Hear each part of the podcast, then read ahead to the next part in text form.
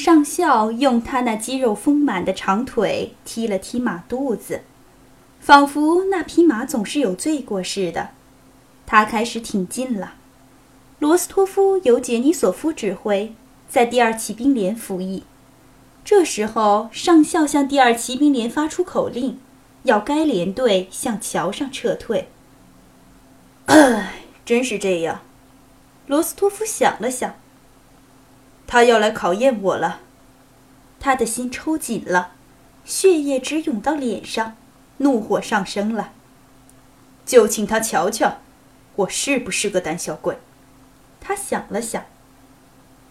骑兵连的人们十分愉快的脸上又出现了他们站在炮弹下脸上带着那种严峻的表情。罗斯托夫目不转睛地望着他的仇敌团长。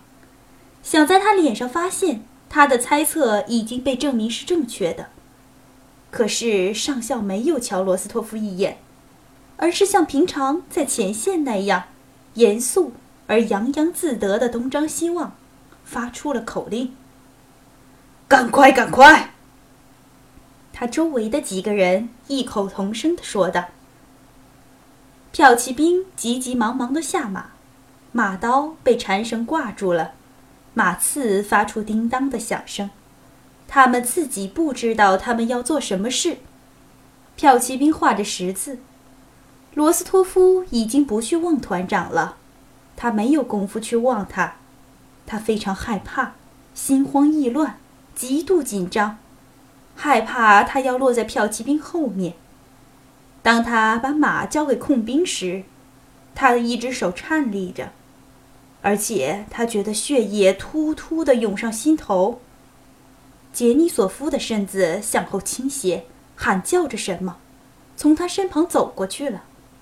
骠骑兵们被马刺挂住，马刀相撞时发出铿锵的响声。除了在罗斯托夫周围奔走的骠骑兵而外，他什么也没看见。担架了！有个人在他后面高声地喊道。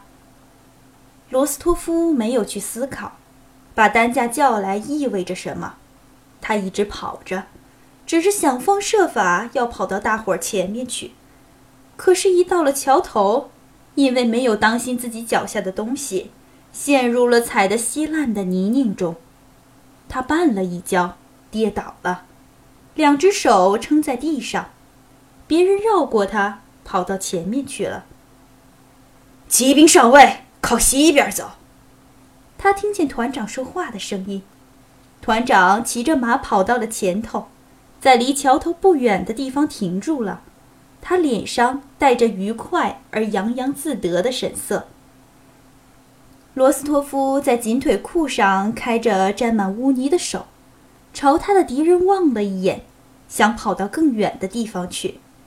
他以为向前跑得越远就越好。虽然博格丹内奇并没有抬眼去看罗斯托夫，也没有把他认出来，但他还是向他喊了一声：“谁在桥中间跑呢？靠右边走，士官生，向后转。”他把脸转向杰尼索夫，气愤地喊道：“杰尼索夫想要炫耀自己的勇气，便骑着马跑到桥上去了。”骑兵上尉我为什么要冒险啊？你从马上下来吧，上校说道。“哼，有罪的人才会倒霉。”瓦西卡·杰尼索夫坐在马鞍上，转过脸来答道。这个时候，涅斯维茨基、热尔科夫和侍从军官一同站在射程以外的地方，时而观看这群正在桥头上如如而动的官兵。他们头戴黄色的高筒军帽。身穿蓄有敌带的暗绿色上装和蓝色的紧腿马裤，时而观看远处慢慢的移近的身穿蓝色外套的法国兵和骑马的人群，很容易认出这是炮兵。他们会烧到桥梁，或是没法把它烧掉。谁首先动手？他们先跑到把桥梁烧掉，或是法国人先到发射散弹？把他们全灭呢！这一大批军队中的每一个人几乎要屏住气息，情不自禁地向自己提出这些问题。这批军队停留在桥梁对面的高地上，夕阳的余晖灿烂夺目。他们在夕照之下观看着桥梁和骠骑兵，观看着对岸，并且观看着身穿蓝色外套、配备有刺刀和大炮、逐渐地向前推进的法国兵。哎呀，骠骑兵要受惩罚了，聂斯维茨基说道。目前正处在散弹的射程以内。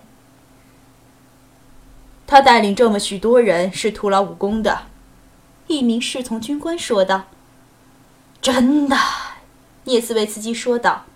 派两个最棒的小伙子就行了，横竖一样。呃，大人，热尔科夫插嘴了，他目不转睛地望着骠骑兵。但还是带着他那副天真的样子，真没法琢磨他开口说的是不是正经话。大人，您是怎么样评论的？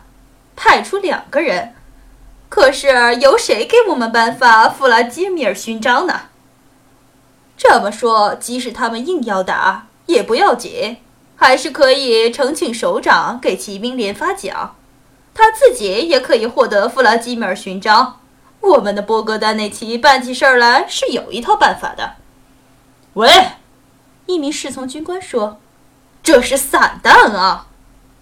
他指了指那几样从前车卸下、急忙卸走的法国大炮。在法军那边，在拥有大炮的一群群官兵中，冒出了一股硝烟，而第二股、第三股硝烟。几乎在同时冒了出来。当传来一声炮响的时候，冒出了第四股硝烟。听见了两次炮声，一声接着一声，又听见了第三声炮声。哎，哎呀！聂斯维茨基唉声叹气，一把抓着侍从军官的手，仿佛他感到一阵剧痛似的。你瞧瞧。有个人倒下来了，倒下来了，倒下来了啊！好像是有两个人倒下来了，对吗？唉，如果我是个沙皇，就永远不要打仗了。聂斯维茨基说着，转过脸去说道：“法国大炮又急忙地装上弹药了。”步兵们身穿蓝色外套，向一座桥边跑去了。但是在那个不同的时刻，又冒出一股股硝烟，散弹从桥上发出噼啦的响声。这次聂斯维茨基没法看清桥上发生的事情。桥上升起了一股浓烟，骠骑兵们烧毁了桥梁，几座法国炮台向他们放炮。目的并不是打扰他们的阵地，而是用大炮瞄准目标，向大家射击。在骠骑兵们回到控马兵那里以前，法国人已经发射了三次散弹，两梭子散弹射击的不准，散弹都飞过去了。可是最后一次发射的散弹落在了一小群骠骑兵中间，先倒了三个人。罗斯托夫很担心自己对波格丹内奇的态度，他于是在桥上停止了脚步。他不知道他要怎么办才对。这时候没有什么人可以砍杀，他也没法去帮助他人烧毁桥梁，因为他不像其他士兵那样都携带着引火用的草便。他站着，向四周张望。忽然，桥上传来了噼啪的响声。就像洒落坚果似的，离他最近的一名骠骑兵哼了一声，倒在了栏杆上。罗斯托夫和其他人跑到他跟前，又有什么人高声的喊道：“担架啊！”四个人搀扶着这个骠骑兵，把他抬了起来。唉，唉，在基督的面上，行行善吧。请，请你们把我扔开！”负伤的人喊道。但是他们还是把他抬起来，放在了担架上。尼古拉罗斯托夫转过脸去，好像在寻找什么东西。他开始观看远方，观看多瑙河的河水，观看天空，观看太阳。天空多么美丽，多么蔚蓝，平静而深邃。渐渐西沉的太阳，多么明亮而且壮观啊！遥远的多瑙河的流水，闪耀着多么温柔的光辉呀！多瑙河对岸的浅蓝色的远山、寺庙、神秘的峡谷、烟雾弥漫于树巅的松林，显得更加绚丽多姿了。那地方恬静而祥和。我只是要待在那个地方，我就不奢望什么，什么都不奢望。罗斯托夫想着，在我心中，在这轮太阳中，充满着许多幸福之光，而在这个地方，一片呻吟、苦难与恐怖，还有那迷蒙中的混沌与忙乱。人们又在叫喊着什么？又在向后面奔跑，我也和他们一同奔跑。你瞧，就是他。你瞧，就是他。死亡在我的上方，在我的四周回荡着。顷刻间，我就永远看不见这轮太阳，这洪流水，这座峡谷了。这时分。太阳开始在乌云后面隐藏起来了，在罗斯托夫前面出现了另一些担架，死亡和担架引起的恐怖，以及对太阳和生活的热爱，这一切已经融汇成一种令人痛苦而惶恐的印象。上帝啊，这个天上的主啊，拯救我，饶恕我，保佑我吧。罗斯托夫喃喃地说：“骠骑兵向空马兵身边跑去了，人们的话语声变得更洪亮、更平静，担架已经消失不见了。”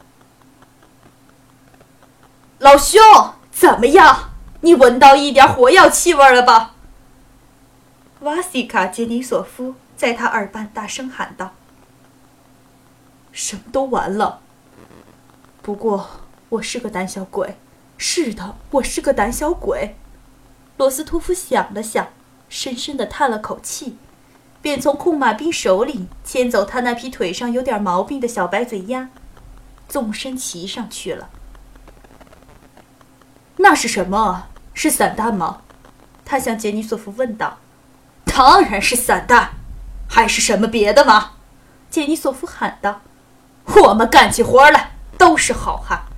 可是这活儿糟糕透了，冲锋陷阵是令人愉快的事儿，把这些狗东西打个落花流水。可是在这儿，人家竟然像打靶似的向我们射击呢。杰尼索夫于是向站着的罗斯托夫附近的一群人，团长涅斯维茨基、热尔科夫和侍从军官走去。但是，好像没有人发觉。罗斯托夫暗自想着。确实，谁也没有发觉什么，因为每个人都熟悉没有打过仗的士官生初次上阵时体会到的那种感觉。这是您的一份战绩报告，日尔科夫说道。你瞧，我就要当上少尉了。哼，请禀高公爵。我把桥烧了，上校愉快而洋洋自得地说道。那如果有人问我的伤亡情况呢？哼，这没有关系。上校压低嗓门说：“两名骠骑兵受了伤，一名战死疆场。”他怀着明显喜悦的心情说道，没法子忍住愉快的微笑。用他那洪亮的嗓音，斩钉截铁地说出：“战死疆场，这个优雅的字眼。